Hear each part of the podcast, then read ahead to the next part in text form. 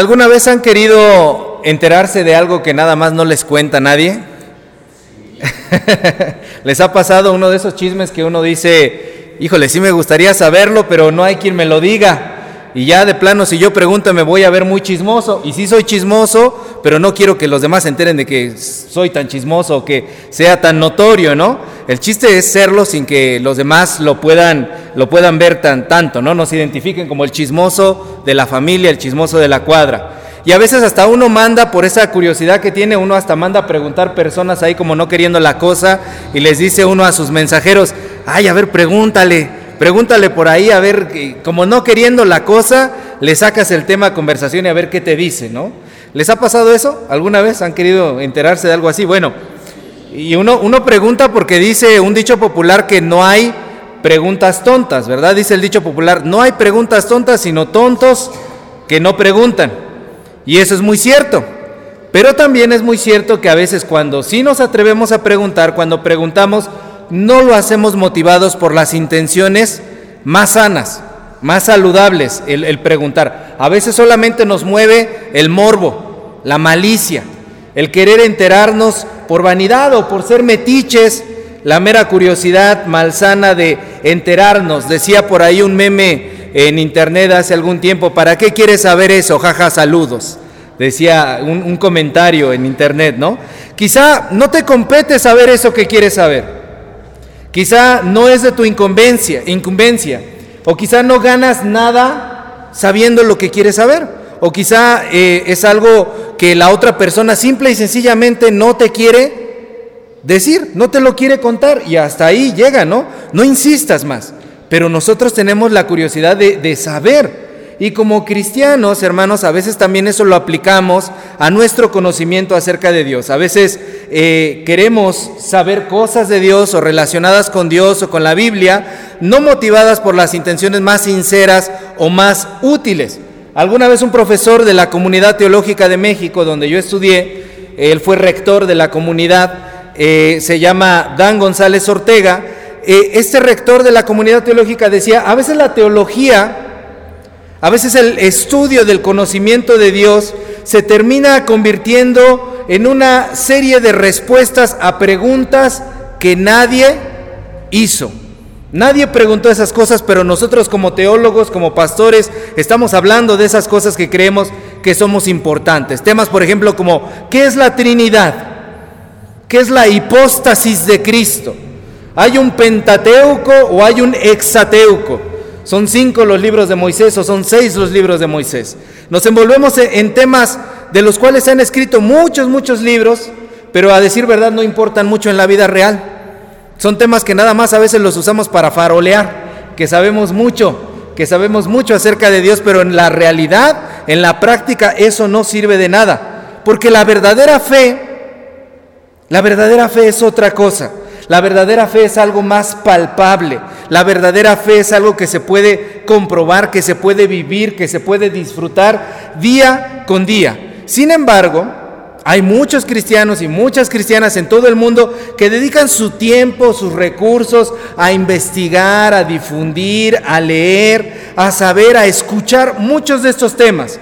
Muchas de estas cosas que no sirven para nada, pero que tienen mucho rating tienen mucho rating, tienen mucho alcance. Entonces, si usted se mete a Internet, en Internet usted va a poder ver videos con millones y millones de reproducciones sobre temas de los sellos del Apocalipsis, las profecías del profeta Daniel, las visiones sobre el futuro y todo lo que técnicamente se llama escatología, o sea, el estudio de las últimas cosas, de los últimos tiempos. Los cristianos siempre nos hemos sentido atraídos o curiosos a preguntar sobre este tipo de cosas que realmente en el presente, en el aquí y en el ahora, no importan tanto. No importan tanto. Y siempre hemos sido así. Abra su Biblia, por favor, en Hechos 1, del 1 al 11. Justo lo que acabamos de leer. Aquí en el libro de los Hechos empezamos a leer que los cristianos siempre hemos sido así, curiosos malsanamente. Jesús se aparece a sus discípulos y les da una indicación muy clara en los versículos 4 y 5 que quiero que lea conmigo. Versículos 4 y 5 dice, estando juntos les mandó que no se fueran de Jerusalén, sino que qué? sino que esperasen la promesa del Padre, la cual les dijo, oísteis de mí. Porque Juan ciertamente bautizó con agua, mas vosotros seréis bautizados con el Espíritu Santo dentro de no muchos días. Jesús le está dando una serie de explicaciones, de indicaciones a sus discípulos. Les dice, quédense aquí, Juan bautizó de esta manera, ustedes van a recibir al Espíritu Santo, les está dando la, la indicación. Y lo más lógico sería que los discípulos cuando están escuchando la instrucción de parte de Jesús respondan que, sí Señor, así le vamos a hacer, como tú lo dices, lo vamos a hacer. Pero ¿qué es lo que preguntan los discípulos en el siguiente versículo? Le preguntan, ¿restaurarás ahora el reino a Israel?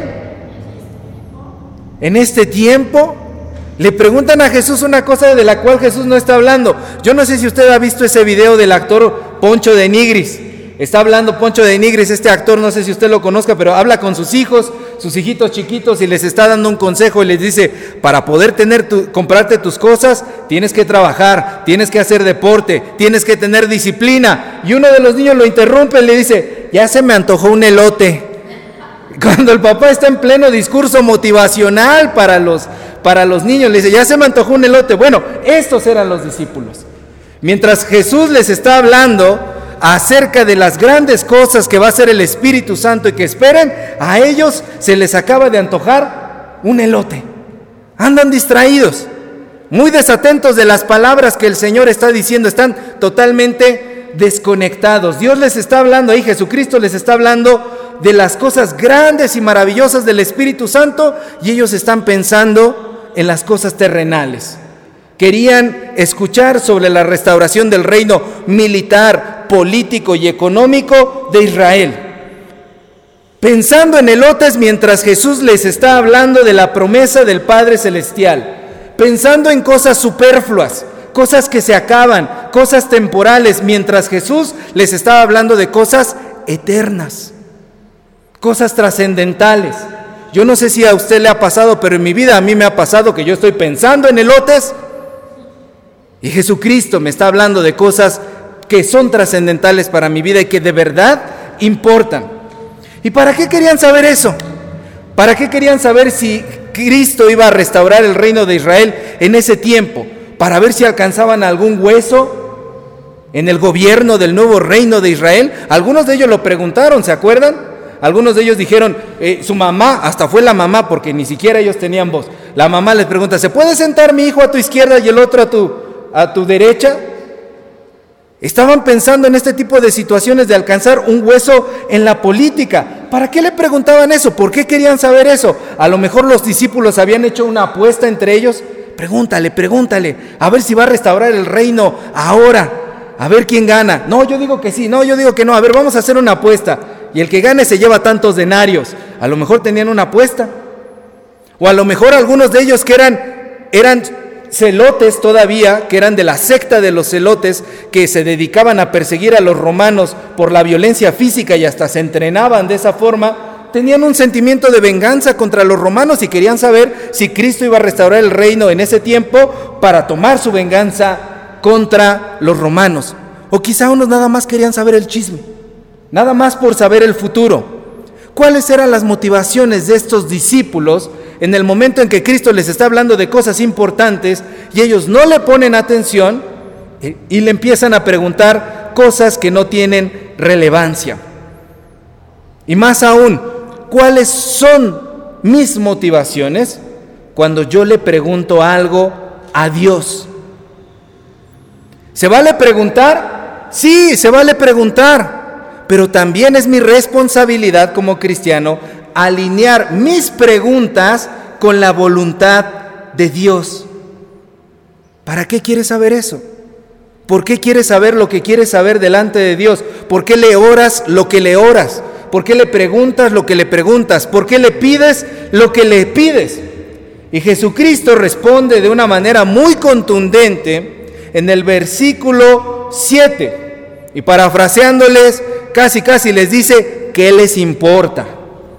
A ustedes no les toca saber eso. Los tiempos que solamente el Padre Celestial puede saber. Y yo no sé si tú tengas una pregunta en esta hora delante de Dios y le hayas estado preguntando por algo. ¿Hasta cuándo, Dios mío? ¿Cuándo va a ocurrir esto? ¿Cuándo va a pasar aquello? ¿Cuándo me vas a responder sobre esto? ¿Cuándo voy a ver un cambio en mi vida sobre esta situación? ¿Cuándo? O a lo mejor eres de estos cristianos curiosos que yo decía, hablan de estos temas que para ellos son muy trascendentales. ¿Cuándo? El fin de los tiempos o de tu propia vida, algo que te urge a ti saber, algo que quieres que ya se resuelva, que llevas tiempo pidiendo, que no ves que se mueve, que no ves que se soluciona, pero hoy esta palabra de Jesucristo es para ti. No te toca saber a ti los tiempos. ¿Qué te importa? no te toca saber a ti. Y alguien puede decir, ah, qué cruel. Qué cruel es esa palabra que está diciendo Cristo. No, porque inmediatamente en el versículo 8 Jesucristo les empieza a decir a continuación, pero recibirán qué cosa? Poder cuando haya venido sobre ustedes el Espíritu Santo y serán mis testigos aquí y allá y acullá y hasta lo último de la tierra. ¿Qué significan estas palabras de Cristo? Significan que más que preocuparte por temas sin relevancia o temas que tú crees con relevancia, pero que te están obsesionando, de los cuales tú quieres una respuesta ahora mismo, debes saber que Dios quiere que te enfoques en la misión que Él te ha dado. Yo te he dado poder para que tú seas mi testigo, para que seas mi testigo. Este es un versículo que nuestros hermanos, los testigos de Jehová, se toman bastante en serio y de forma literal. Somos testigos y tenemos que cumplir la misión de parte de Dios y por eso andan en las calles predicando. Y nosotros, ¿qué tan en serio nos tomamos? Porque podemos decir, ellos eh, tienen una doctrina equivocada, tienen una enseñanza equivocada, pero ¿qué en serio se toman estas palabras? Y nosotros no nos lo tomamos en serio, porque preferimos estarle preguntando al Señor sobre los elotes, sobre las cosas terrenales que quizá no tienen tanta importancia y no nos damos cuenta que Cristo nos dejó una indicación, una orden, una instrucción. Dios quiere que tú sepas que tienes el poder para ser su testigo. Eso quiere decir que lo puedes mostrar a todo el mundo en cualquier situación. ¿Cuándo? ¿Hasta el fin de los tiempos?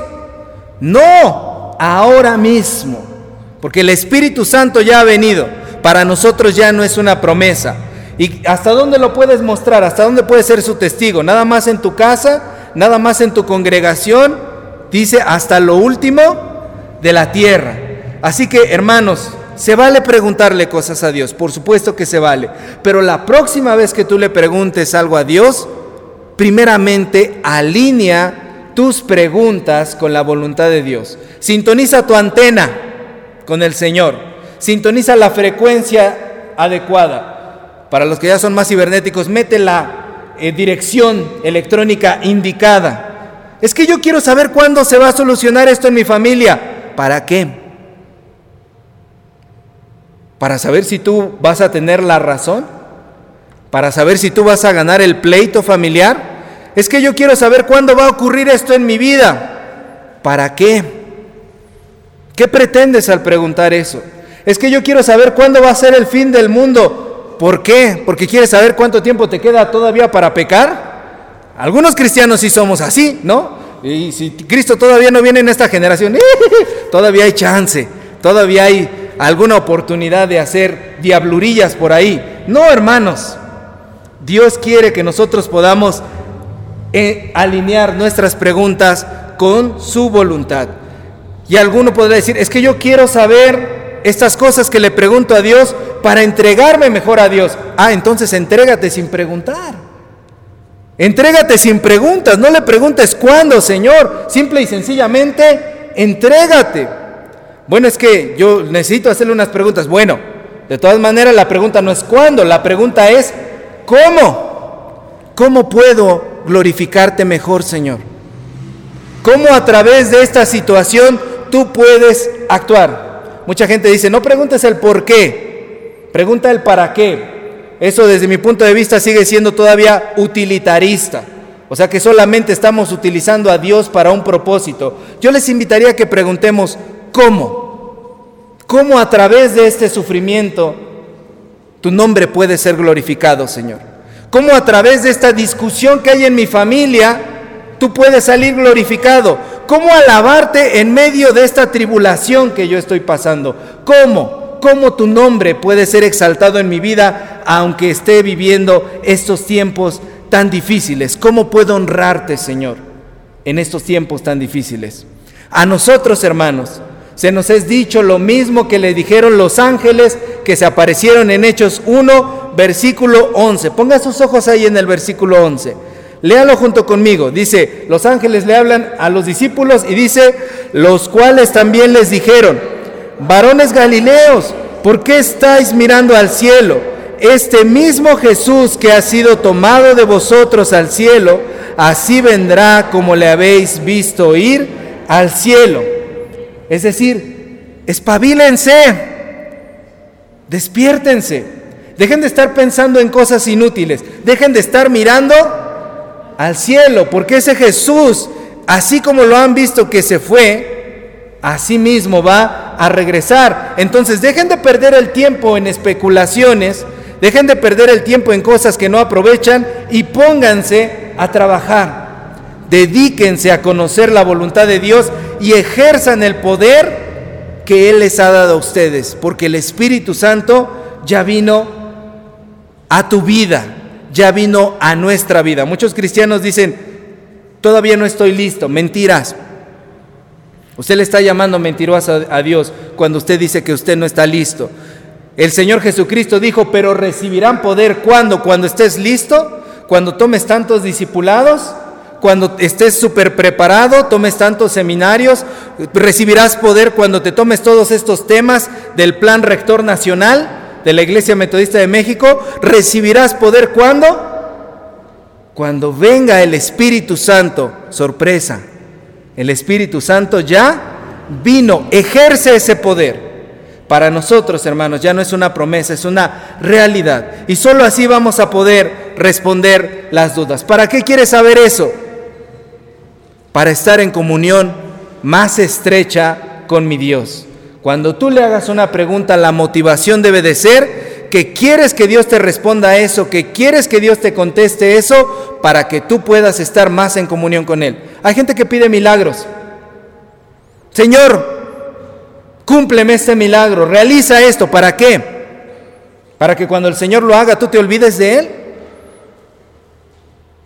Quiero que me lo cumplas para que yo pueda estar más en comunión contigo. Y entonces el Señor te dirá, pues estate en comunión conmigo desde ahora. La motivación correcta en nuestro corazón debe de ser alabar más al Señor y estar en comunión más íntima con Él, poniéndole más atención a lo que Él está diciendo para que no andemos distraídos pensando en elotes y podamos cumplir mejor la voluntad de nuestro Señor. Que no se le pase lo que Dios le está hablando, que no se le pase lo que Dios quiere de su vida, que no se le pase lo que Dios quiere actuar dentro de su corazón por andar distraído en otros temas pregunte de la manera correcta y alinee su corazón con el Creador, porque sólo así va a haber respuestas y cambios en su vida en el día a día. Amén. Pongámonos de pie, hermanos. Vamos a orar. Amado Señor,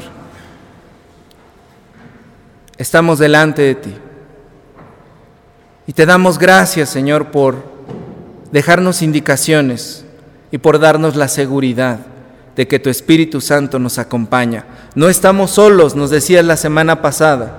Aquí estamos, Señor, delante de ti, aprendiendo de ti. Queremos estar atentos a tu voz y no andar, Señor, distraídos. Permítenos ser verdaderamente discípulos que pongan y centren toda su atención en ti. Que tú seas el centro de nuestras vidas y que nuestras preguntas siempre giren en torno a ti para encontrar las verdaderas respuestas. En el nombre de Jesús. Amén.